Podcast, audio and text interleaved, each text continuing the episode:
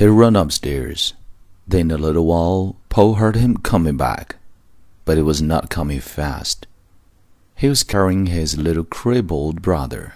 He set him down on the bottom step.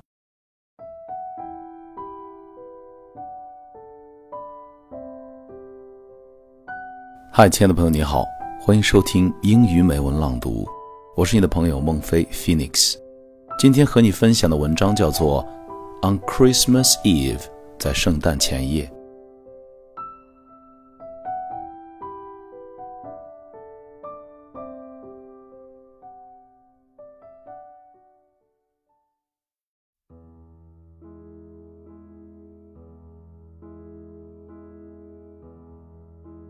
A friend of mine named Paul received an automobile from his brother as Christmas present.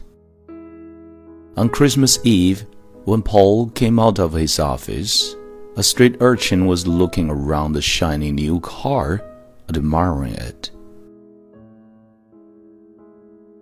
Is this your car, mister? he said. Paul nodded. My brother gave it to me for Christmas. The boy was astounded. You mean your brother gave it to you and didn't cost you anything? Boy, I wish. He hesitated.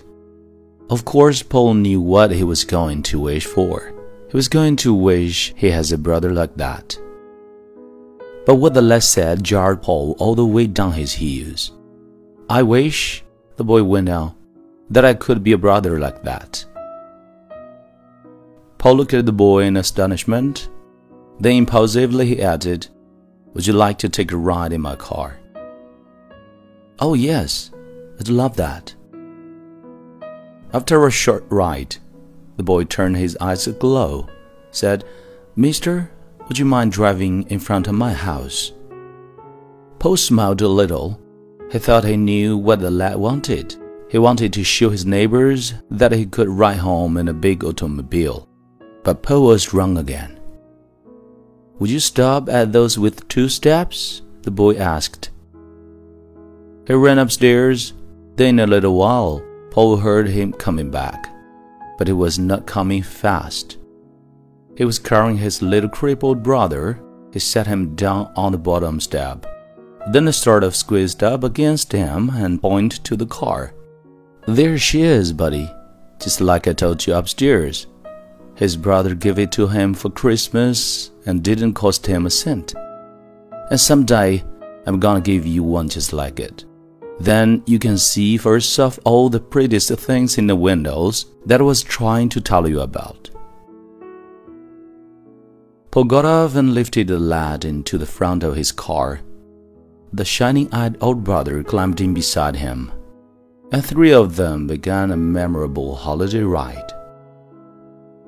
That Christmas Eve, Paul learned what Jesus meant when he said, It is more blessed to give than to receive.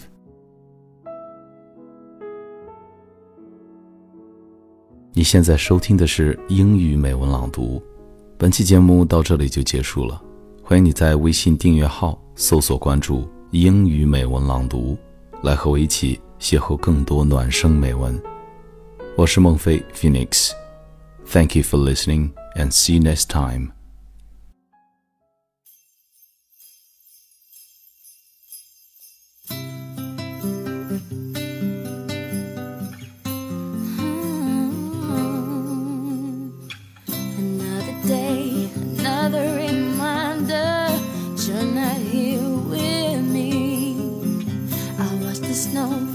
Falling from the skies. I get lost in memories.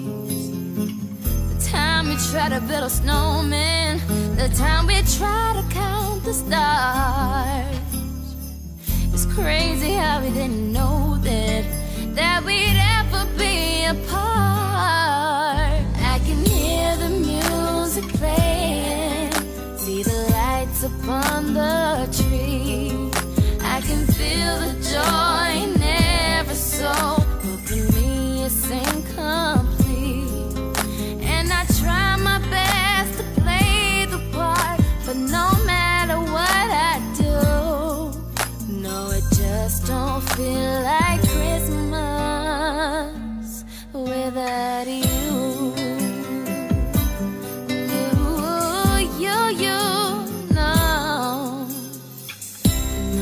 tear, another regret, boy, but you're so far away.